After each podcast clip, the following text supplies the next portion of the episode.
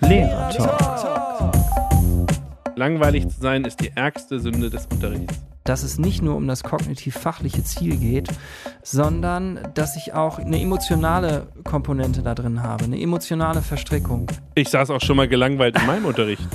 Ich, Lernerfolg ist eben mehr als die fachlich-kognitive Ebene. ich finde meinen Beruf ja so geil. Lehrertalk. Moin, moin, liebe Hörer und Hörer, wir sind's wieder. Hallo Yunus. Moin, moin. Guten Morgen. Ja, und ich bin Tobi, das wisst ihr ja alle. Und wir talken heute wieder über ein spannendes Thema, wie ich finde. Ähm, aber Yunus, du wolltest noch was zum Abonnieren sagen. Ja, äh, ja, was ich sagen wollte. Ich wollte nur sagen, also, Leute, wir sind bei Twitter, wir sind bei Instagram, wir sind bei Spotify, bei Deezer und verschiedenen anderen Dingen. Und äh, uns hilft es immer auch zu sehen, wie aktiv ähm, welche Folge funktioniert und äh, was gehört wird. Deswegen abonniert uns fleißig, dann erhaltet ihr auch ähm, regelmäßig von auf euer Handy oder Smartphone angezeigt, äh, was wir so äh, gerade machen. Dann äh, verliert man auch keine Folge, weil wir sind ja nicht immer ganz exakt im Senderhythmus von alle zwei Wochen. Versuchen das zwar immer wieder, aber so verpasst ihr auf jeden Fall nichts. Deswegen fleißig auf Abonnieren drücken und ähm, wir freuen uns. Genau. Ja, wir freuen uns vor allen Dingen auch ähm, über alle die, die uns schon abonniert haben. Die Zahlen steigen stetig und das motiviert uns auch total weiterzumachen. Es ist vor allen Dingen interessant, ähm, dass ähm, äh, die Zahlen wirklich stetig steigen, aber die, ich sag mal, Rückmeldungen, so jetzt mal so eine, so eine, so eine Nachricht einfach, ne, ähm, ähm, doch mm, noch mehr steigen könnten, würde ich sagen. Hast du mal sehr salomonisch ausgedrückt. Genau. Also, wir freuen uns nicht nur darüber, wenn ihr uns hört. Das ist natürlich erstmal schon mal groß, großartig. Das ist ja das Wichtigste. Aber so ein bisschen Feedback mal zu bekommen, sozusagen, ey, die Folge war klasse, mehr davon. Oder, oh, das Thema hat mich jetzt nicht so umgehauen, mach mal lieber dies und das. Das ähm, fänden wir auch mal ganz interessant, weil wir natürlich nicht nur gucken, ähm, ja, was interessiert uns, ne, sondern auch, was könnte euch vielleicht interessieren. Ja, wirklich wichtig. Sagt ja auch schon die Hattie-Studie, ne? dass Feedback und so eine große Rolle spielt. Wie viel weiß das gerade Oh, auswendig? danke schön, dass du meine Wissenslücke entdeckst. Naja, aber Hattie ist ja, ähm, ja, ist eine schöne Überleitung jetzt zu unserem heutigen Thema. Wir wollen über Lernerfolg sprechen und Hattie misst den Lernerfolg, ne? Das tut er, oder? Ja. Das stimmt. Und Ja. ja, darüber wollten wir heute sprechen, oder beziehungsweise du wolltest darüber sprechen. Hatte ich jetzt schon gesagt, dass wir beide das gleiche Buch gelesen haben? Nee, das hast du Nee, noch dann nicht mache ich das mal. Ja, äh, wir lesen gerade beide das Buch von Hippert Meyer, Unterrichtsentwicklung äh, aus dem Jahr 2015 äh, und dachten uns, ähm, der Mann, der, den kennt jeder und ähm, hat jeder schon mal gehört. Und ähm, aber manches liest man auch einfach schnell drüber weg, weil er einfach ganz gut formuliert. Und äh, bei Lernerfolg ist bei Tobi das Bedürfnis gewachsen, darüber nochmal zu sprechen. Ja, Ich dachte mir, warum nicht auch im Podcast? ja. Genau.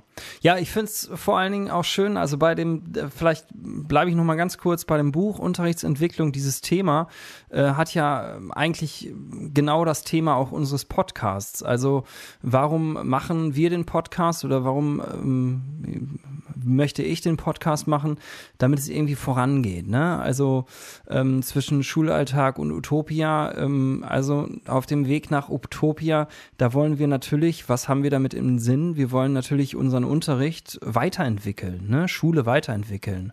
Ja, und das Witzige ist, äh, fällt mir gra wirklich gerade spontan ein, ich habe ja neulich da äh, in Twitter mit jemandem drüber gesch geschrieben, also äh, oder in so einem Thread, und da ging es letztlich darum, dass der eine sagte, leider habe ich den Usernamen jetzt vergessen, ähm, sagte, nee, also Utopien sind für, äh, für ihn nix, äh, das ist alles, ähm, alles zu viel Träumerei, äh, der rechtliche Rahmen, der sei entscheidend und darin müssen wir uns doch halten. Und es ging le- letztlich darum, warum so viele Lehrer ähm, nach kurzer Zeit, äh, sage ich mal, ausgebremst werden. Und ähm, Ja. naja, und ich konnte gar nicht anders als zu sagen, ich verstehe das, äh, natürlich innerhalb des rechtlichen Rahmens, aber da ist ja insgesamt noch Spielraum und ähm, ja, es verändert sich nur was, wenn man auch ein bisschen, ähm, ja, visionär ist ein großes Wort, aber ähm, doch irgendwie schon visionär denkt, dann kommt zumindest ein gewisser Prozentsatz dabei rum. Genau. Ähm, ich finde es großartig, ähm, dieses Buch zu lesen, weil es mich weiterbringt und voranbringt. Und ähm, das mache ich unter anderem auch nur, weil wir diesen Podcast machen als Motivation sozusagen. Ich glaube, wenn ich den Podcast nicht machen würde, ja, dann würde ich wahrscheinlich dieses Buch auch nicht lesen oder überhaupt mich auch weniger mit ähm, äh, mit diesen Themen auseinandersetzen, weil ähm, ja, weil man dann so leicht in so einen Trott reinkommt und so. Und deswegen finde ich das nach wie vor total klasse und es motiviert mich. Geht es ähnlich? Ja, total. Du nickst? Total. Ne? Äh, oder, oder bist du so ein Nerd und ähm, äh, liest du sowieso jeden Abend eine Stunde in irgendwelchen Fachzeitschriften und so? Auf jeden Fall, die stapeln sich. Äh, nein, ja. auf, ähm, wenn dann sowieso eher, eher digital und dann so einzelne Artikel, ja. aber dann auch nur kurz. Ja. Alles, was sehr lang ist, ist für mich schon abschränkend, muss ich sagen, äh, aufgrund der Zeit. Aber nee, jetzt motiviert es sich mich mal wieder, ähm, wirklich ein längeres Fachbuch in die Hand zu nehmen. Ja. Also wir haben jetzt, es geht also beim Lernerfolg im Prinzip um ähm, zwei Seiten, nämlich einmal das ko kognitiv-fachliche Ziel und einmal die Entwicklung von Sozialmethoden und Selbstkompetenzen. Und die Frage ist jetzt, was hat eigentlich Priorität? Und ähm, Hilbert Meyer schreibt jetzt, dass diese Frage nach der Priorität ein Politikum ist und gleichzeitig aber unsere tägliche Arbeit total bestimmt, intensiv bestimmt.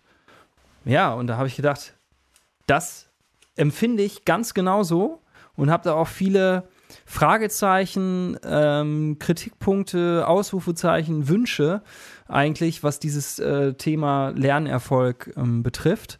Und ich empfinde es so, dass es ganz stark im Prinzip diese Frage danach mein tägliches Handeln bestimmt und ähm, gleichzeitig ja aber auch der rechtliche Rahmen, von dem, von dem du vorhin gesprochen hast, irgendwie das Ganze beeinflusst. Ne? Und ja, da, da geht es dann auch darum, letztlich, also dieser Begriff Politikum, ähm, da kam mir dann auch gleich in den Sinn, ja klar, also wenn man ein ganz bestimmtes ähm, Lernziel vor Augen hat, dann entscheidet es auch darüber, welche Schulform man äh, fördern möchte und welche nicht. Ne?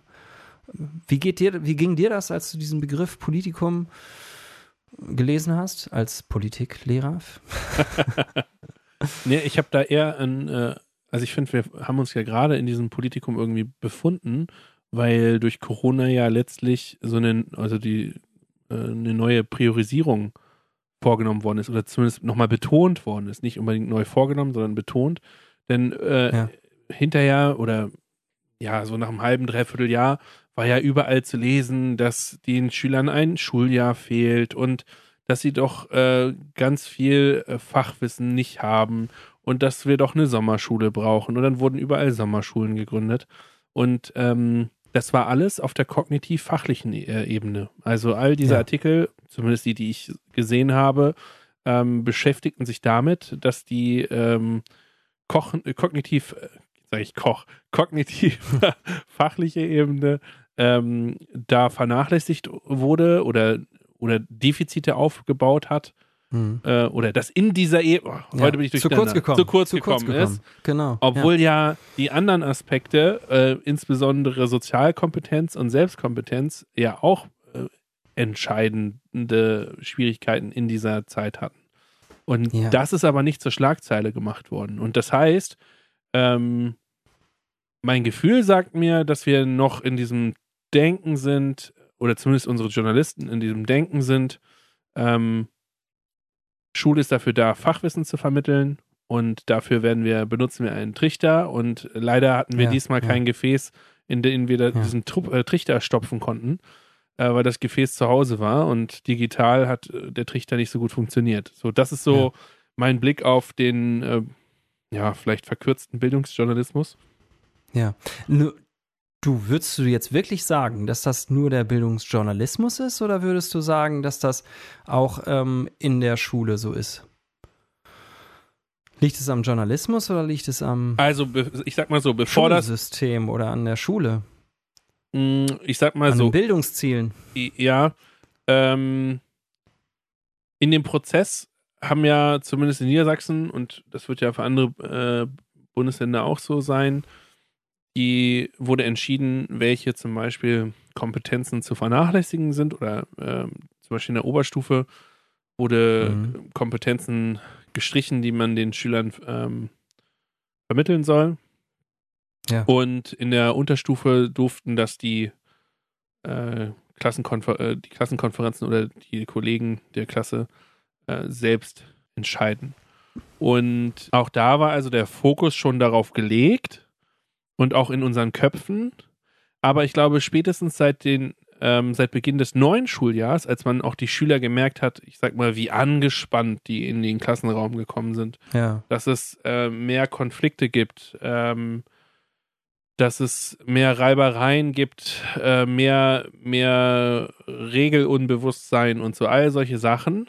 Da ist dann aufgefallen, oh, es gibt ja noch andere Kompetenzen, die da vernachlässigt worden sind, zum Beispiel diese Sozialkompetenz. Hm. Und dann sind immer bestimmte Jahrgänge äh, doppelt getroffen. Was weiß ich, der vierte Jahrgang äh, damals, der jetzt praktisch in die fünfte kommt, in die weiterführende Schule, ist der wahrscheinlich, der am meisten gekniffen ist, äh, weil er auf allen Ebenen doch sehr stark äh, diese Instruktionen gebraucht hätte und nicht bekommen hat oder weniger bekommen hat.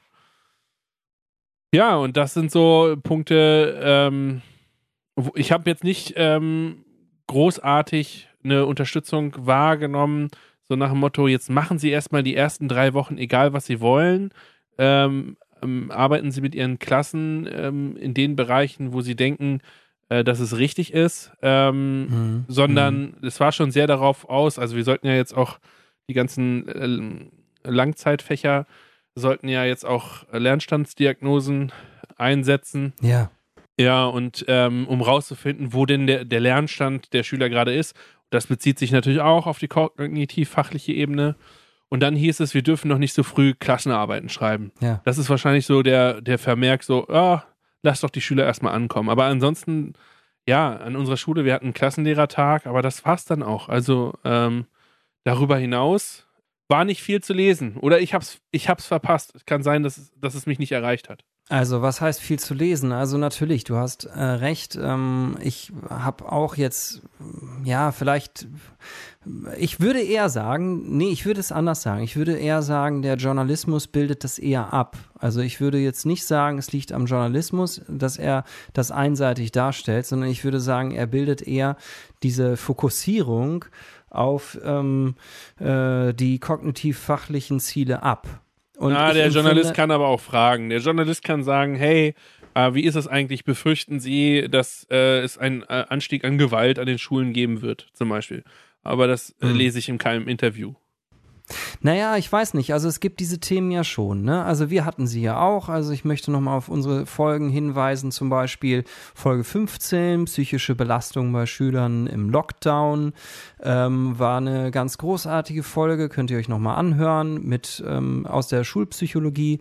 Dann hatten wir ähm, das Thema Klassengemeinschaft stärken, auch aus der Schulpsychologie. Also da ging es ja gerade eben äh, um diese andere Seite, ne? um die Entwicklungsziele, um Sozial- und Selbstkompetenzen und äh, nicht um die kognitiv-fachlichen Ziele. Dann hieß es ja, man soll gleich in der ersten Stunde auf keinen Fall eine Klassenarbeit schreiben, in der ersten Woche nicht. Du hast es auch gerade gesagt, die Klassenarbeiten werden reduziert ähm, auf äh, zwei Nee, Klassenarbeiten nee, nee, pro nee, nee, Woche. Ja, ja, das. Aber sie werden nicht in der Masse reduziert. Sie werden vielleicht, nicht in der Masse äh, vielleicht, trifft, reduziert, genau. vielleicht trifft es das, äh, vielleicht muss ich mich ein Stück weit korrigieren. Ja, das ist themati das wird thematisiert, aber Ja. uns wird kein Spielraum gegeben. Also klar, ja.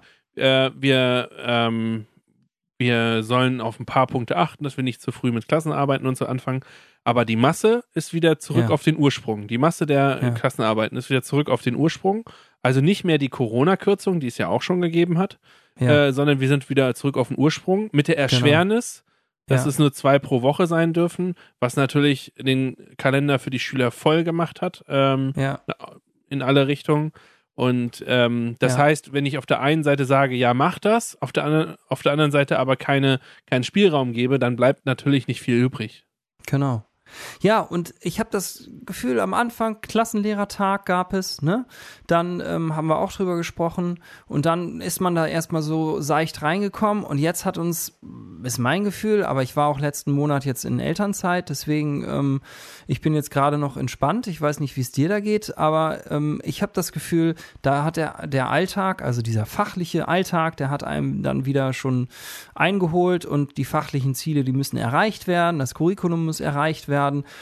Ja, und äh, die Lernstandsdiagnosen, die du angesprochen hast, die haben ja auch genau das Ziel, eben die kognitiv-fachlichen Ziele zu messen, ob sie erreicht wurden oder nicht und ob da gegebenenfalls nach ähm, werden muss. Und äh, von daher empfinde ich es so, dass die Priorität von der, äh, über die wir vorhin gesprochen haben, also welche Seite Priorität hat, dass die ganz klar äh, im hohen Maße, jedenfalls in meiner Wahrnehmung, ist vielleicht auch nicht verwunderlich, ne, als Gymnasiallehrer, aber ähm, dass da die Priorität ganz klar auf der kognitiv-fachlichen Ebene liegt und dass die Entwicklung von sozialen Methoden und Selbstkompetenzen sehr, sehr äh, marginal ähm, betrachtet werden, in den Blick genommen werden. Ja. Ja, ist vielleicht auch sowas, ich weiß nicht. Teilst du die Wahrnehmung oder würdest Ja, du sagen, ich- ich teile nee, es das. ist eher ein Gleichgewicht? Nee, ich teile das und ähm, ja, vielleicht ist das so. Die? Frage, die, die Frage ist ja, ob wir das wollen oder nicht. Also, das ist ja genau auch die Frage, die, ähm, die Hilbert Meyer gestellt hat. Ne? Also, wollen wir das oder nicht? Find, sind wir zufrieden damit? Aber bevor wir die Frage, merkt ihr die Frage gut, denn ich glaube, wir müssen erst nochmal ganz klar definieren, was eigentlich Lernerfolg ist oder nicht. Oder haben wir das jetzt schon gemacht? Im Grunde ja, wir müssten vielleicht noch sagen, äh, was zu gutem Lernerfolg, also was braucht man für guten Lernerfolg? Also Einflussfaktoren im Prinzip. ja, ne? genau. Also, dass eben Ja. ähm, das Vorwissen eine, eine Rolle spielt, ähm, die Motivation, äh, wie gehe ich an diesen Lerngegenstand heran, ähm, die Betreuung, die Anleitung, also irgendwie die Instruktion, das ist so die, der Bereich des Lehrers noch mehr. ja, ja. Und natürlich mit dem, mit dem man sich auseinandersetzt, die Quellen. Ähm, Ja. Also da gibt's, ich kann mich mit gutem Material auseinandersetzen oder mit schlechtem Material und dementsprechend äh, habe ich unterschiedlichen Lernerfolg. Und dasselbe, wenn ich gar kein Vorwissen habe, aber schon äh, zu einem Bereich etwas äh, arbeiten muss, wo, womit ich mich vorher nicht beschäftigt habe, dann ist mein Lernerfolg auch eingeschränkt.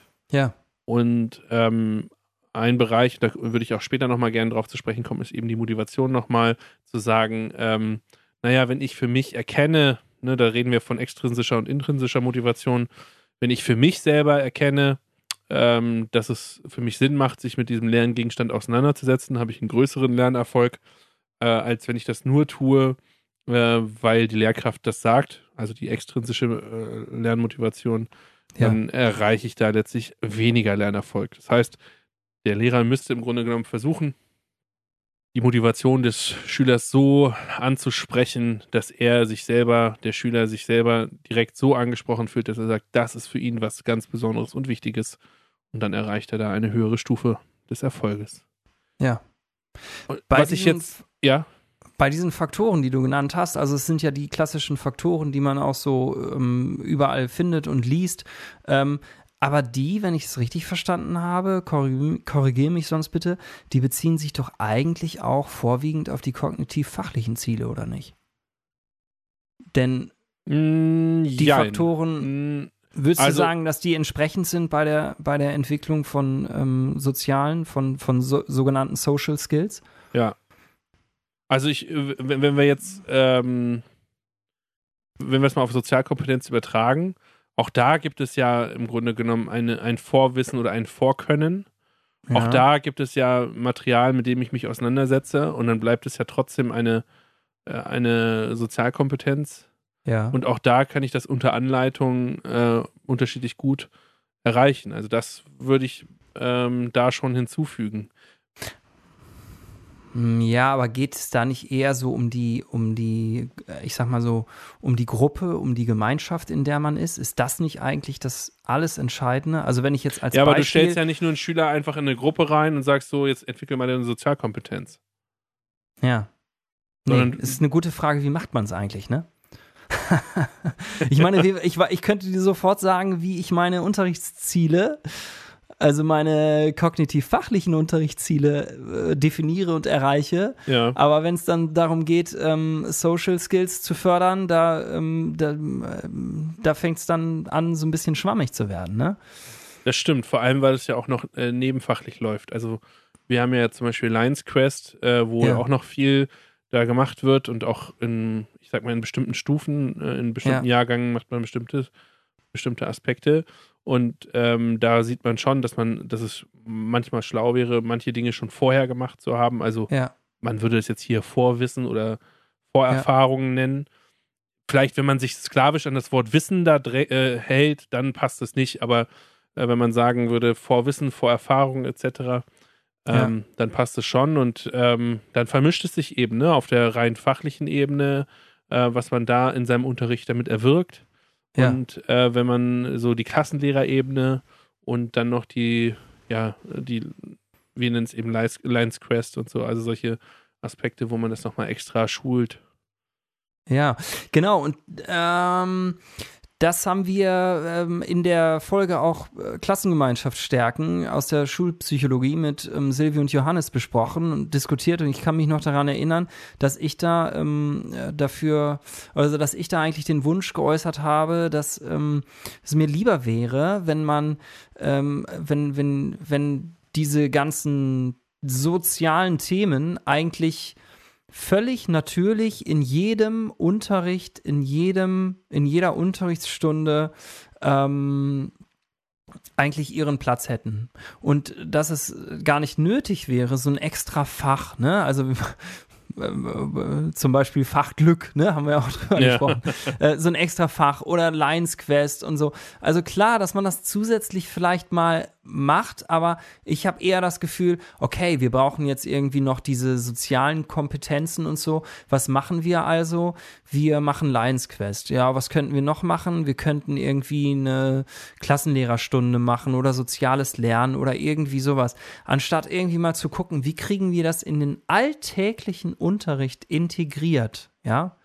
Das finde ich eigentlich wäre das Hauptziel, wo wir hinkommen müssten. Ich komme da gleich drauf zurück. Ich will nur sagen, ja, manchmal hat es so ein bisschen das Bild, als würde man einen Schüler auf einen Laufband stellen und jeder darf mal kurz dran rumschrauben. Ne? Ja, also sagen stimmt, hier, ja, äh, Bild, ja. äh, Lions Quest, du machst jetzt mal die, die Räder äh, und am Ende kommt ein fertiges Auto raus oder beziehungsweise der fertige Schüler. Und das ist natürlich eine schwierige Vorstellung von Bildung und Erziehung, sage ich mal. Aber ich würde auch gleichzeitig sagen, das, was du sagst, im Grunde machen wir das ja schon. Ne? Also wir tun immer so, als wären die Highlights ähm, jetzt die großen Nummern, aber die meisten mhm. Sachen machen wir ja in un unserem Unterrichtsalltag. Wenn du Konflikte in deinem Unterricht äh, klärst und dann ähm, mit Schülern direkt im Klassenraum besprichst oder draußen vor der Tür oder wenn du ein Verfahren hast wie ein Sozialtrainingsraum, ähm, ja. über den wir übrigens nochmal eine Folge machen sollten. Stimmt. Dann bringst du denen ja schon bestimmte Aspekte rein bei, wie man Konfliktbearbeitung ähm, sinnvoll löst. Und wie ein soziales Miteinander funktioniert, machst du auch in deinen alltäglichen Stunden. Also du machst es ja, nur wir ja. ergänzen in der Schule wahrscheinlich häufig durch bestimmte Anlässe, durch Highlights. Und Highlights ja. sind dann eben ja äh, bestimmte Stundenpotenziale wie Klassenlehrerstunden etc. Ja, ja. Aber daran sieht man ja auch, ne, wenn man mal durchrechnet, wie viel Klassenlehrerstunden äh, ihr in euren Bundesländern habt, äh, in den jeweiligen Jahrgängen. Das sind nicht so viele. Äh, das heißt, die, die, die Zeit, die man für Klassenlehrergeschäfte in Anführungsstrichen hat, ähm, ist auch nicht so viel. Und ähm, es wäre schön, wenn man dem natürlich mehr Rechnung tragen würde. Und dafür, wo wir vorhin beim Stichwort Messen sind, müsste man ja nicht nur die kognitiv-fachlichen Ziele und Erfolge messen, sondern man müsste im Grunde auch jetzt eine Lernstandsdiagnose ja, durchführen, ja. die Sozialkompetenzen, Methodenkompetenzen ja. und Selbstkompetenzen abfragt. Ja. Too much, genau. I guess. Das, das wäre nämlich doch eigentlich fantastisch gewesen, wenn man das jetzt, ich meine, in der Corona-Krise habe hab ich also wirklich jeden Tag fast irgendwie, oder man hört es dann immer noch mal wieder, aber eine Zeit lang habe ich es wirklich fast jeden Tag gehört.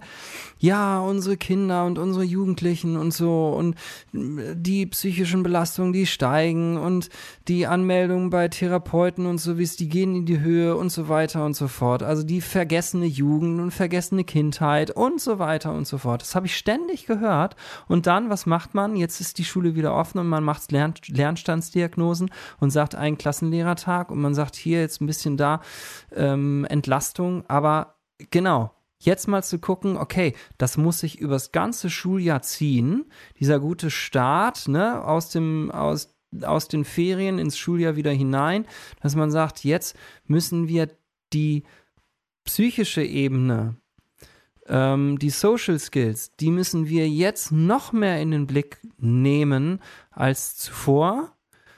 Ähm, ist bei mir jedenfalls nicht so richtig angekommen. Ja. Also ich denke, wer jetzt hier unsere Folge bis hierhin gehört hat, der weiß eigentlich schon, äh, wie ich das zumindest so ein bisschen sehe.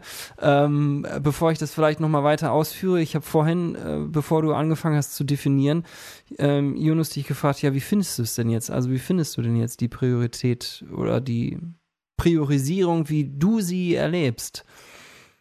Was ist Lernerfolg? Ja, ich, ich glaube, man macht es ähm, durch diese durch diese Einteilung in, in den Fächerkanon, dass man sagt, ich bin jetzt Politiklehrer mhm. und ich bin jetzt Religionslehrer, macht man das automatisch. Weil was will ich als Politiklehrer? Ich will mit denen, ich will von den Schülern, dass sie bestimmte Kompetenzen im Bereich ähm, Politik kennenlernen. Mhm. Und das ist mein Hauptziel. Und wäre ich einfach nur Lehrer, der ja. die Schüler sechs Stunden am Tag hat und ich mir selber stricken dürfte, was die lernen sollen, dann verschiebt sich das eventuell. Aber dadurch, dass wir in diese Fächer eingeteilt sind, denken wir auch äh, äh, fachlich kognitiver. Und ähm, für uns ist dann das andere, also ihr könnt mir gerne widersprechen auf Twitter und Co. ähm, aber ähm, ich denke, das ist für uns dann Beiwerk. Und wir müssten vielleicht jetzt durch unser Gespräch da wieder mehr drüber nachdenken und zu sagen, wir müssen gucken, ob unsere Prioritätenliste nicht wieder neu angepasst werden müsste. Dass man sagt, okay, jetzt müsste die Sozialkompetenz gerade ein bisschen aufsteigen, ein, äh, gerade aufgrund der Corona-Situation und die Methodenkompetenz vielleicht nicht ganz so wichtig und dann ähm, dementsprechend den Unterricht planen. Ja. Zumal man ja auch nicht vergessen darf, dass praktisch der Lernerfolg selbst, den der Schüler auch hat, in den jeweiligen Bereichen, ähm, und damit die höhere Wahrnehmung der Selbstwirksamkeit wieder zu mehr Lernerfolg führt. Das heißt, äh, wenn wir es äh, hinkriegen, ähm, die Sozialkompetenzen der Schüler gerade ein bisschen wieder in Wachstum zu bringen, dann nehmen sie das wieder positiv selber untereinander wahr, was wiederum zu einem größeren Bedürfnis nach Lernerfolg führt. Ja. Ja, und das hatten wir ja auch in der Folge. Ich verweise immer auf die Folge Klassengemeinschaft stärken oder auf diese Folgen, weil die ja auch irgendwo was damit zu tun haben mit diesem Thema. Das hatten wir da ja auch diskutiert, dass das ja gerade keine vertane Zeit ist, ähm, ähm, weil sich das ja positiv auf den Lernerfolg auswirkt. Also ganz einfache Rechnung, wenn es mir gut geht, wenn ich mich wohlfühle in der Gruppe, wenn ich da gerne bin, wenn ich gerne in, zur Schule gehe, gerne in den Unterricht gehe, gerne in meine Klasse gehe, gerne zu dem Lehrer oder der Lehrerin gehe, dann lerne ich natürlich auch gerne und dann lerne ich natürlich auch mehr, ja, also mehr Fachliches. Ja. Also, also, also ganz klar, dieses Gegeneinander Priorisierung, das finde ich, eigentlich sollte man nicht sagen, das eine stärkt man jetzt mehr als das andere oder wir müssen jetzt mal wieder irgendwie da gucken, dass wir die, die Social verzahnt. Kills, es ist verzahnt ja. und vor allen Dingen würde ich sogar sagen, beziehungsweise ich würde sagen, es ist vielleicht ähm, diese, diese Entwicklungskompetenzen, ja, die sind vielleicht eher der Nährboden für das fachliche. Ja, ich meine, ich kann zum Beispiel lernen. mit den Schülern nicht Demokratie lernen, wenn ich nicht auch Gemeinschaft lerne. Ja. Also wie funktioniert eine Demokratie ohne Gemeinschaft? Ja. Das geht ja. nicht. Und äh, insofern ähm, ist das natürlich miteinander verzahnt und gleichzeitig Nährboden und gleichzeitig Ziel. Also so paradox es klingt, aber äh, es geht nicht, das muss miteinander verbunden sein. Richtig. Das Problem ist nur, äh, wir, wir, waren ja vorhin bei der Messung beziehungsweise ähm, Reflexion. Es ist so typisch deutsch, irgendwie so alles messen zu müssen und alles messen ja. zu können. Vor allem, weil das ja, ja. wirklich sehr individuelle äh, Lernprozesse sind und es dann im Grunde schwierig ist, das Ganze irgendwie zu vergleichen, zu geschweige denn zu reproduzieren, dass man guckt, okay, so läuft es für alle. Ähm, und ähm, das macht das Ganze ein bisschen schwerer. Deswegen kann ich schon verstehen, dass man jetzt bei den äh, Lernstandsdiagnosen, äh, die man durchgeführt hat in den Langzeitfächern, vor allem eben die kognitiv-fachliche Ebene sich angeschaut hat. Merkt ihr dieses Problem der Messung nochmal? Da würde ich auch gerne noch ein bisschen intensiver mit dir drüber reden. Aber ich äh, will nochmal diesen einen Punkt aufgreifen, den du gerade genannt hast, Demokratie lernen. Ne? Ja. Kann ich nicht, wenn ich auch irgendwie die Gemeinschaft stärke oder in einer Gemeinschaft lerne. Also Demokratie lehren funktioniert über Demokratie leben, oder? Ja. Könnte man das so sagen? Ja, also bin ich zumindest, bin ich zumindest ein Verfechter davon. Ja. Also, ähm, du hast vorhin, ähm, nee, ich fange anders an. Ich glaube, es, bei dieser Frage gibt es ja verschiedene Ebenen. Es gibt einmal die Ebene der Schulgesetzgebung, es gibt die Ebene, welche Schulform habe ich überhaupt, es gibt eben dieses Politikum, was möchte ich als Politikum, was möchte ich sozusagen in der Gesellschaft, möchte ich gerne Gymnasien fördern, möchte ich Gesamtschulen fördern, die arbeiten ja völlig anders, also die haben ja, denke ich mal, ähm, unterschiedliche ähm, Definitionen auch von Lernerfolg. Ähm, ne, also je nachdem, in welche Schulform ich gucke, also diese Ebene gibt es. Dann gibt es ähm, aber auch die Ebene der, der Schule, sage ich mal, und die noch kleinere Ebene, also was will ich als Schule, ne, als, ähm, als einzelne Schule jetzt. Ähm, wie richte ich mich da aus? Möchte ich zum Beispiel sowas wie Lions Quest fördern oder Sozialtrainingsraum haben oder ähm, irgendwie Projektarbeit fördern, ähm, Projekttage mehr fördern oder möchte ich eher die ähm, ganz klassische Arbeit in den äh, Fächern fördern? Oder möchte ich vielleicht ein ähm, Schulkonzept entwickeln, was beides irgendwie miteinander verzahnt? Ja, das fände ich ja ähm, eigentlich sehr nachdenkenswert. Ja. Dann gibt es noch die kleinste Ebene, sage ich mal, im Unterricht, ne? Äh, in jedem Fachunterricht. Und ich denke, dass man bei dieser Ebene auch schon ansetzen kann. Und deswegen wollte ich deinen Punkt aufgreifen. Denn ähm, ich kann ja einerseits sagen, ähm, also, ja, fällt mir jetzt vielleicht mal ein Beispiel ein. Ich nehme mal zwei Beispiele ein. Also du hast das Beispiel Demokratie, das können wir eigentlich, das ist eigentlich ein wunderbares Beispiel. Ich will noch mal zwei andere Beispiele nennen aus ähm, meinem, aus meinen Fächern. Ähm, also einmal, oder ich nehme einfach mal nur das Fach Religion jetzt, ja. Wenn ich da zum Beispiel das Thema Nächstenliebe habe, Religion ist ein sehr, sehr schönes Beispiel, weil ähm, auch diejenigen, die das Fach jetzt vielleicht nicht unterrichten, können sich vielleicht vorstellen, wie das da häufig abläuft.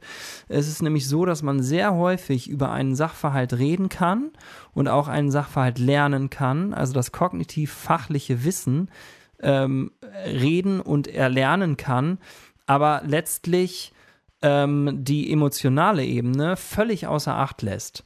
Also es ist möglich, zum Beispiel über das Thema Nächstenliebe zu sprechen und zu definieren und zu sagen, ja, es gibt das und es ist gut und das wollen wir auch alle, aber es gar nicht zu leben und gar nicht diese Haltung zu haben. Genauso wie bei deinem Thema Demokratie kann ich auch sagen, ja, deine Schülerinnen und Schüler können dir ganz genau runterbeten, was eine Demokratie ist, was sie ist, wie, wie, wie, wie die einzelnen Merkmale sind, ob es jetzt vielleicht gut ist oder schlecht ist, in der Demokratie zu leben und ähm, können vielleicht auch dann auf eine, ähm, in einer Lernzielkontrolle eine Eins erzielen, aber dann ähm, äh, wählen Sie vielleicht, wenn Sie irgendwann wählen gehen, eine, ähm, äh, nicht demokratische Partei oder eine Partei, die weniger demokratisch fördernd ist ähm, als andere? Könnte sein. Ja. Äh, Du weißt, was ich meine, oder? ja, ja, ja, ich weiß ganz genau. Ich, Und, äh, und, und mein, mein Wunsch, also das hier will ich jetzt nochmal vielleicht ganz klar formulieren. Vielleicht war es nicht so deutlich geworden.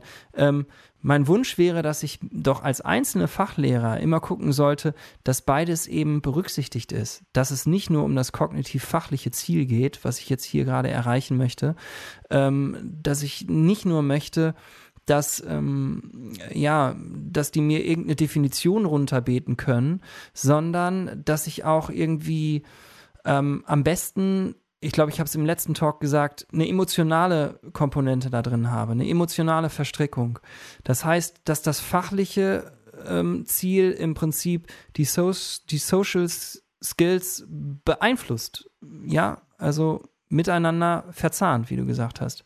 Ja, letztlich durch Anwendung beziehungsweise handlungsorientierten Unterricht. Ne? Also wenn ich handlungsorientierten Unterricht habe, dann ähm, mh, erfahren sie ja gleich im Grunde in handelnder Ebene ähm, die jeweilige, den jeweiligen Lerngegenstand. Und Ja. ähm, ja, ich versuche das aber zum Beispiel einzubinden. Also das halte ich für einen ganz wichtigen Punkt. Stimme ich dir zu. Ja. Oder soll ich da jetzt noch eine Anekdote zu erzählen? Oder? Ja, erzähl, weiß ich nicht. Fällt dir eine ein? Ja, ich, äh, also, wo, weil du so Emotionen auch ansprichst. Äh, das ist jetzt natürlich für die meisten Hörer vielleicht nicht ganz so relevant, aber es gibt eine Geschichte zu Jesus. Ähm, da geht es um, ja, äh, also der große, charismatische, ähm, besondere Jesus. Also jedem ist klar, ne, Jesus ist eben in dieser Erzählung immer eine besondere Persönlichkeit. Und der ähm, wäscht seinen Jüngern ähm, zur Begrüßung die Füße. Man kann sich auch vorstellen, ne, im Nahen Osten, wenn man viel mit Sandalen durch die Gegend läuft, ist das staubig. Und ähm, ja, und der wäscht ihm seine Füße und die Jünger sagen, nee, äh, kannst du nicht machen, äh, du bist doch der Herr und so weiter und so fort. Ne? Und ähm, aber Jesus macht es trotzdem. Und das, man kann die Geschichte lesen.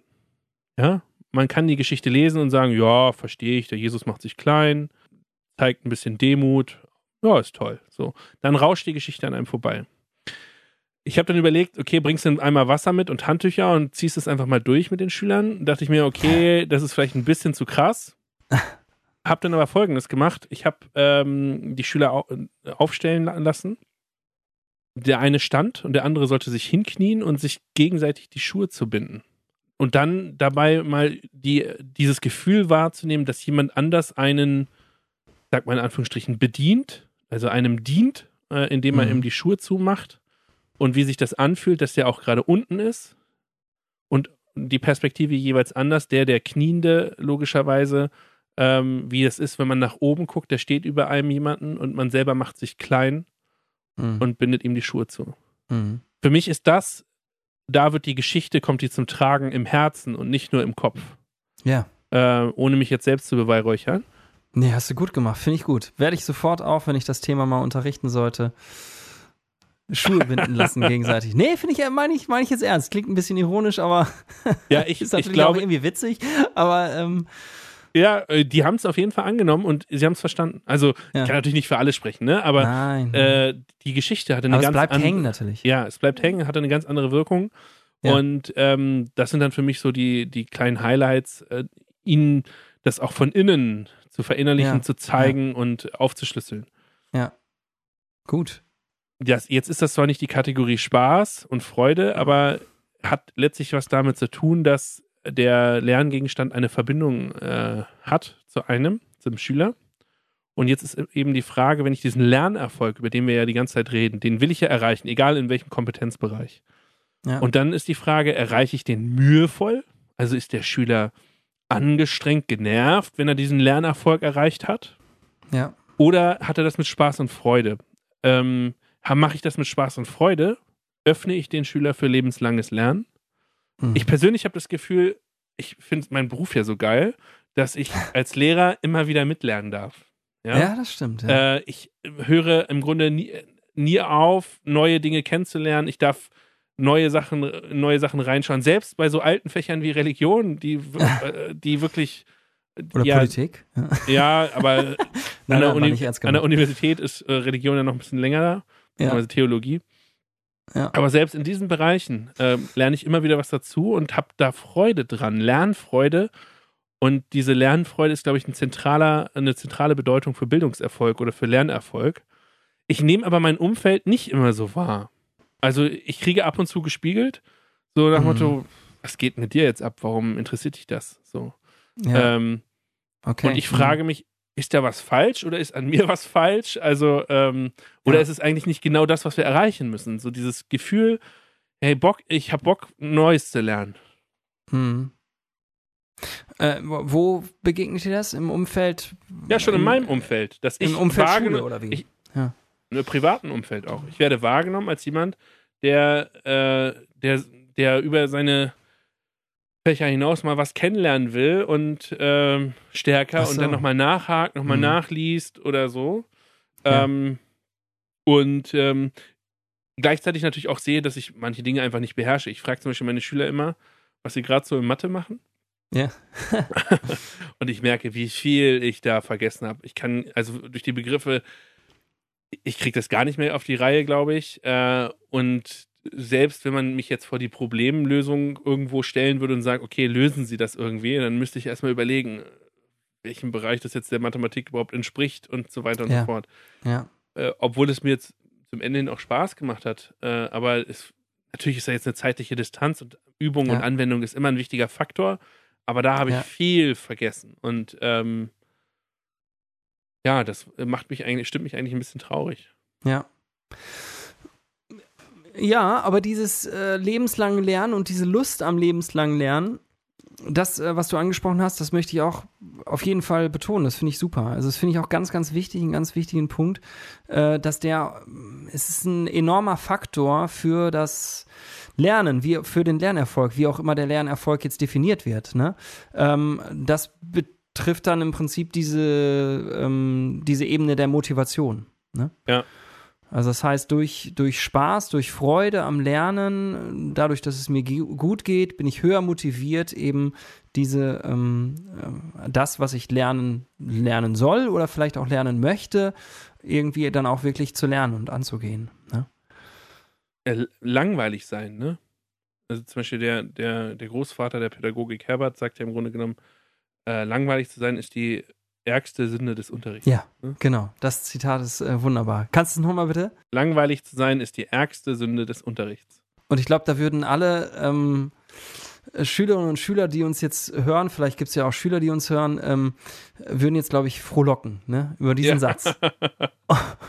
Und wenn wir uns mal an unsere eigene Schulzeit zurückerinnern, dann ähm, fall, fallen mir auch sofort ganz viele Beispiele ein, wo ich denke, ja, da bin ich, das, da gibt es einige. Ich saß auch schon mal gelangweilt in meinem Unterricht. Ich, ich habe mal nach einer halben Stunde oder 40 Minuten Ja. festgestellt und habe mich dann gefragt, würde dir das jetzt eigentlich Spaß machen, was du machst? Bist du nicht eigentlich gerade selbst gelangweilt? Und dann habe ich gedacht, ja, Ja, stimmt. wunderbar. Und was hast du gemacht? In der Stunde habe ich spontan nichts mehr geändert. Das habe ich äh, so durchgezogen, beziehungsweise habe dann eine kleine Verschnaufpause gemacht und dann Okay. äh, weitergeackert. Da konnte ich so spontan nichts mehr anderes machen. Okay. Da bin, da bin ich ja ein bisschen anders geartet. Ich hatte Okay. diese Situation auch schon ein paar Mal und weißt du, was ich gemacht habe? Das Ja. war der Brüller. Ich habe gesagt, ist es nicht langweilig gerade? habe ich gesagt. Und die Schüler guckten mich alle so an. Und Äh, haben zugestimmt. und, und haben dann irgendwie so, so gekichert und gelacht und so und haben, haben zugestimmt und irgendwie waren alle erleichtert, weil es halt einfach gerade total langweilig war in meinem Unterricht. Und alle waren erleichtert, dass ich es gesagt habe, weißt du? und dann habe ich, ja, ich weiß nicht mehr genau, das kann man natürlich besser mit älteren Schülern machen dann, ne? Dann habe ich gefragt, hey, ja, was machen wir denn jetzt, damit es nicht mehr langweilig ist, ne? Ja, witzig. Okay. Ja. Ja, und Ja, ich gut. glaube, da, da hilft natürlich immer ein bisschen Spaß, ein bisschen Humor, ein bisschen Gelassenheit.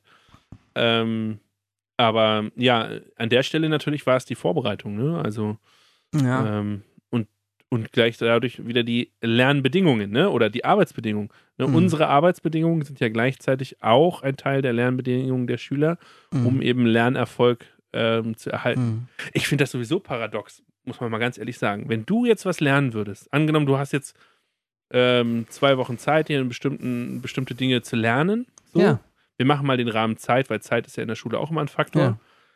Wie würdest du dir dein Lernen aufbauen? Würdest du in einem, gerne in einem Klassenraum mit äh, 25 bis 32 Schülern sitzen, auf harten Holzstühlen, ähm, mit gemi- gemischt gutem Licht, ähm, mit ähm, Ja. nicht so einer guten Luft, Ja, mit ja. ähm, Essensverbot, äh, eingeschränktem Trinkverbot. Naja, du darfst halt nicht trinken. Ja, Ja. trinken dürfen sie, aber nicht immer was.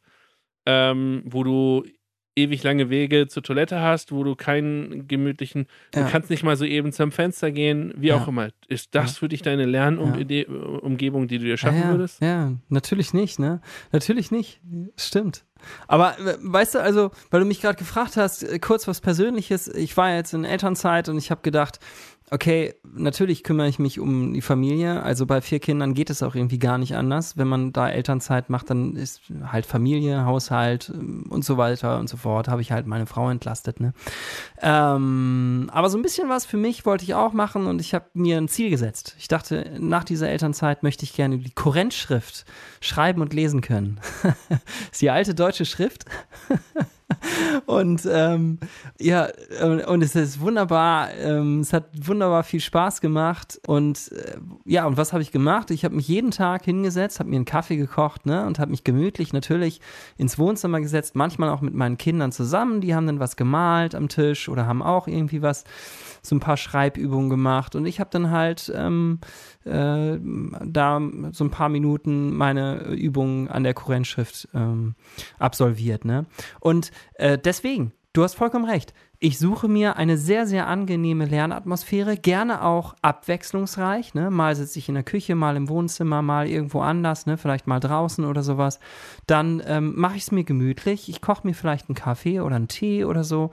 Und dann ist für mich persönlich aber der soziale Faktor auch ähm, wichtig. Ne? Also ich zeige das dann auch ähm, meiner Familie. Guckt mal hier, was ich hier mache, Schönes oder sowas. Oder die lernen mit mir zusammen irgendwas anderes dann. Die malen und ich schreibe und sowas. Das ist für mich auch ganz, ganz wichtig. Und da, ja, das ist äh, eine gute Frage, die du gestellt hast. Und wenn man sich die immer fragen würde, ne, es ist eine gute Frage, wirklich. Wenn ich jetzt ein Lernziel habe, sich dann zu fragen, wenn ich das jetzt lernen müsste oder lernen wollte, wie würde ich das denn gerne lernen? Wo würde ich das gerne lernen? In welchem Rahmen? Ja. Und dann mal zu gucken, was kann ich dann, was kann ich dann äh, vielleicht in Schule übertragen? Ja, das ist Ja. eine sehr gute Frage. Gut. Äh, darf ich nochmal diesen einen Punkt der Messung ansprechen? Du, Ja, ähm, da hatten wir vorhin drüber gesprochen und du hast es ähm, beziehungsweise angesprochen. Und das ist ja ein Problem. Ne? Ein großes Problem. Magst du es ausführen? Meinst du jetzt mit äh, Klassenarbeiten und solch, sowas? Oder was meinst du jetzt? Ach so, nee, dann, dann, ähm, äh, nee, ich meine den anderen Punkt. Die Frage ist ja, ich finde trotzdem in der Wahrnehmung, ähm, auch wenn wir jetzt gesagt haben, die kognitiv-fachlichen Ziele, halten wir mal so fest, und die Entwicklungsziele, Sozial, Methoden, Selbstkompetenz, die müssen irgendwie in ein, miteinander verzahnt Ach, werden. Die meinst du. müssen nicht aus, gegeneinander ausgespielt werden. Die dürfen nicht gegeneinander ausgespielt werden. Gutes Lernen, gute Schule, das hat irgendwie immer beides zusammen, ja? Ja, Das würde also ich, jetzt würde ich gerne festhalten, so. Also, das finde ich ein tolles Ergebnis eigentlich unseres Talks auch so. Ja, und ähm, ähm, das zeigt sich ja auch in dieser, in dieser Form, wie wir Leistungen auch bewerten, ne? also Lernerfolg Ja. bewerten, dass jeder in der Klassenarbeit alleine für sich daran sitzt und Ja. ähm, die für sich schreibt. Das ist natürlich logisch, sind wir alle gewohnt und so weiter und so Ja. fort. Aber nein, man könnte ja im Grunde genommen sagen, okay, ihr kriegt zu viert die und die Aufgabe und am Ende habt ihr es gemeinsam gelöst. Dann habe ich sowohl die Fähigkeiten, miteinander im Team zu arbeiten, als auch die Sache an sich ähm, genau. wahrgenommen und kann sehen, okay, das funktioniert, das funktioniert mal mehr und mal weniger gut. Und ich kann das ja auch versuchen zu beobachten. Also, dass nicht der Schüler, der, sage ich mal, eine nicht so sozial eingestellte Gruppe hat, dann so benachteiligt ist, sondern dann Ja. wird einfach dem diagnostiziert, er hat es versucht, äh, er hat alle seine Möglichkeiten ausgeschöpft Ja. und deswegen kommt er nur zu dem und dem Ergebnis. Ja, ja, und ähm, darauf wollte ich aus, als einen Punkt hinaus. Also selbst wenn ähm, das irgendwie verzahnt werden muss, diese beiden Punkte, habe ich schon das Gefühl, wo wir am Anfang drüber gesprochen haben, die Priorität liegt sehr stark immer ähm, in, der, in meiner Wahrnehmung auf dem kognitiv auf der kognitiv-fachlichen Ebene. Und äh, die Frage ist eben, woran liegt das? Ja, und äh, ich glaube, der ähm, Knackpunkt liegt in der Messung. Es ist eben ganz einfach diese Ziele zu messen. Ne? Ja. Also ja. einmal das, was du angesprochen hast, Lernzielkontrollen, Lerndiagnose, was wir jetzt eben hatten. Ähm, das kann ich alles messen. Können die das? Wissen die das? Ja. Ähm, aber diese andere Ebene ähm, der Kompetenzen, die zu messen, ist deutlich schwieriger. Und hinzu kommt dann auch noch ähm, die ganzen, die ganze empirische Forschung oder die ja. ganze, ähm, die ganze Bildungsforschung. Ja? ja. Und das ist, glaube ich, ein ganz, ganz großes Problem. Wir haben die Hattie-Studie letztes Mal auch angesprochen beim, beim Thema Hausaufgaben. Wir haben sie heute auch nochmal wieder angesprochen. Und die Hattie-Studie ist ja ähm, vorwiegend oder ausschließlich, ich will mich da jetzt nicht, äh, so genau kenne ich mich jetzt noch nicht damit aus, aber ich würde sagen, zu einem großen Teil, wenn nicht sogar ausschließlich, basiert sie eben auf dieser Messung der kognitiv-fachlichen Ziele, oder? Ja. Und ähm, das schreibt Hilbert Meyer ja auch, dass die Mehrzahl der empirischen Untersuchungen eben auf dieser Ebene, ähm, auf diese Ebene, auf dieser Ebene basiert oder das eben misst, diese kognitiv-fachlichen Ziele. Und dadurch wird das verstärkt, der Fokus darauf verstärkt. Und das finde ich problematisch. Das finde ich sehr, sehr problematisch.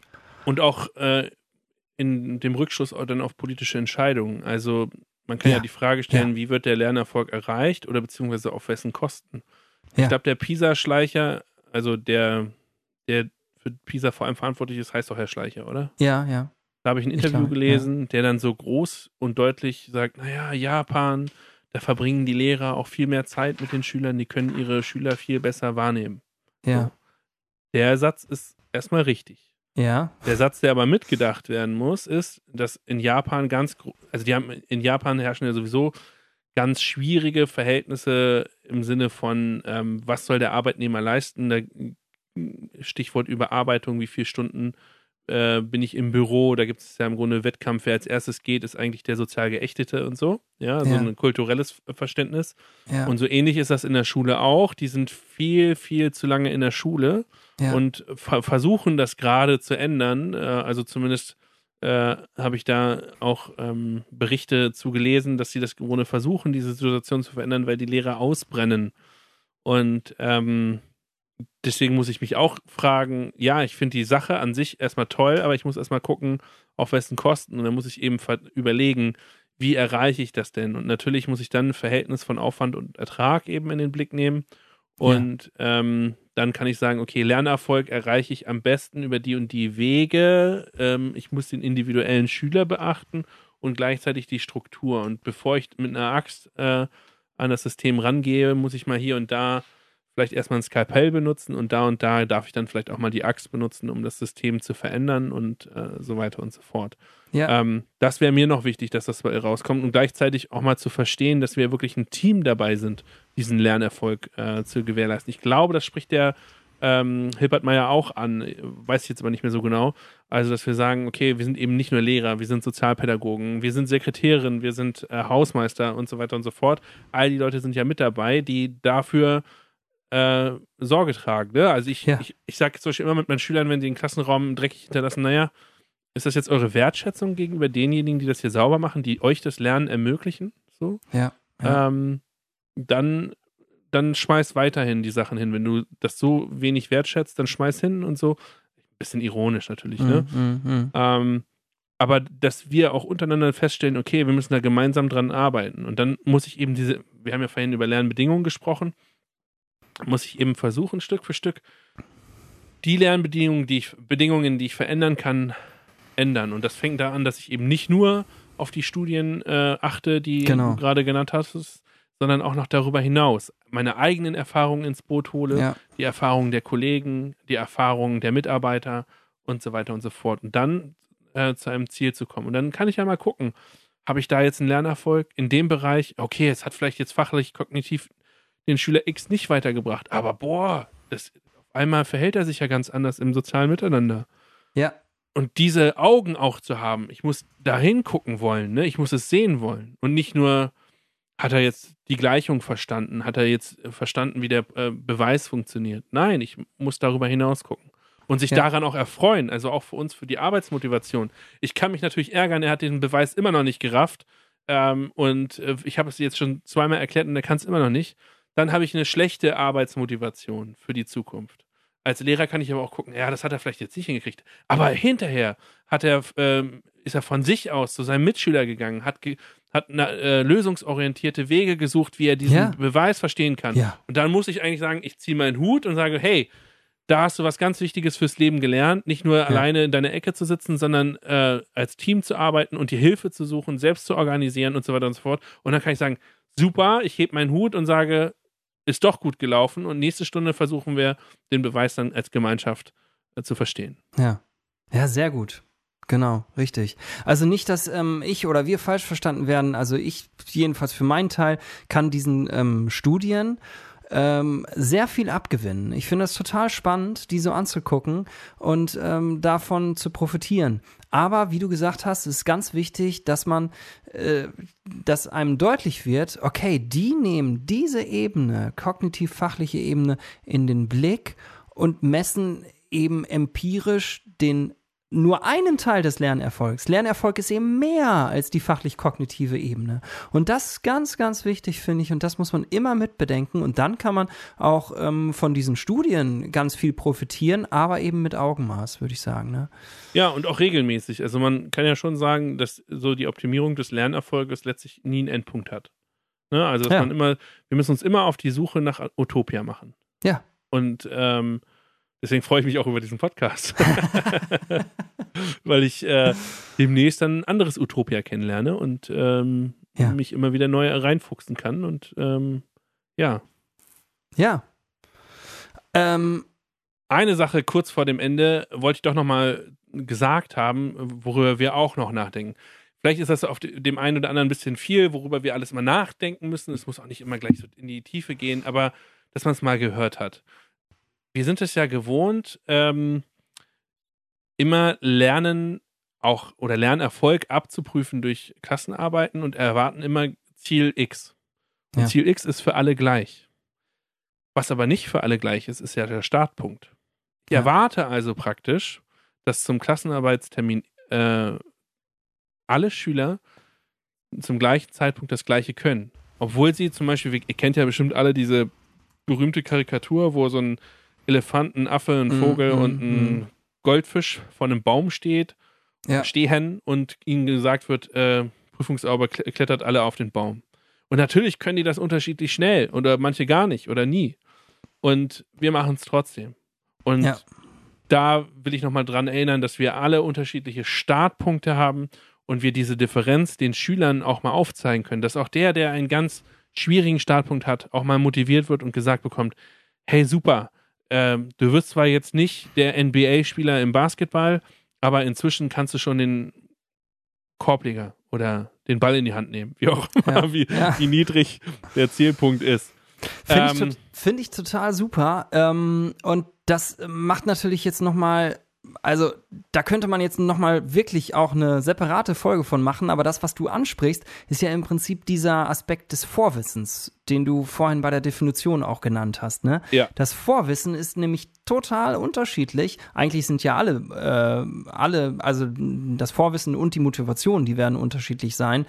Ähm, äh, und, und dass man da einfach den Blick auch drauf hat und sagt, okay, das Vorwissen oder die Voraussetzungen sind unterschiedlich und das muss unbedingt berücksichtigt werden ähm, bei der Vorbereitung, ne? bei der Arbeit. Genau. Ja, finde ich einen ganz wichtigen Punkt. In und allen Ebenen. In allen Ebenen, was meinst du mit welchen Ebenen meinst ja, du? also Bereichen Sozialkompetenz. Ach so, ja. richtig, genau, in allen Ebenen des Lern Lernerfolgs, ja. Ähm, Yunus, magst du eine kleine Zusammenfassung machen oder einen Abschluss machen? was ist uns wichtig geworden? ja, wichtig ist, glaube ich, ähm, beim Bereich Lernerfolg, dass wir nicht zu monothematisch denken, sondern dass wir daran denken, dass es eben nicht nur die kognitiv-fachlichen Ziele gibt, sondern eben Sozialkompetenzen, Medien, äh, Methodenkompetenzen und Selbstkompetenzen, auch wenn wir jetzt nicht über alles immer in dem Maß gesprochen haben, dass wir das bei uns im Kopf vielleicht äh, als verstrickt wahrnehmen und nicht nur einfach als priorisiert und dass wir immer überlegen, ähm, wie erreiche ich das eigentlich? Und die Kategorie Spaß und Freude ist uns beiden da, glaube ich, wichtig, dass wir sagen, ähm, nur mit Mühe den jeweiligen Lernerfolg zu erreichen, das reicht uns nicht. Wir wollen das auch ein bisschen auf anderen Wege erreichen, damit wir ein lebenslanges Lernen anbahnen können. Wir müssen es nicht immer schaffen, aber zumindest anbahnen. Und ähm, ja, und dass das für uns entscheidend ist, im Grunde einen Lernerfolg so optimal wie möglich zu gestalten, dass da natürlich auch ein bisschen die Kompetenz und die Verantwortung auch bei uns liegt. Ähm, und dass wir aber gerade zum Beispiel über diesen Podcast auch eben diesen Austausch haben äh, unter Lehrern, wie, was ist wichtig, was ist richtig. Ähm, und diesen Weg wollen wir gehen, um nach Utopia zu kommen. Jawohl, vielen Dank, ähm, Jonas, für diese wunderbare Zusammenfassung unseres Talks. ähm, genau, und in diesem Sinne, äh, vielen Dank fürs Zuhören. Äh, Wenn es euch gefallen hat, dann ähm, lasst uns ein Like da oder abonniert uns, sagt, ähm, erzählt weiter von uns und ähm, kommentiert gerne unsere Folge, schreibt uns, freuen wir uns immer total. Ähm, und in diesem Sinne sage ich auf nach Utopia und ciao, bis zum nächsten Mal. Ciao, ciao. Lehrer Talk.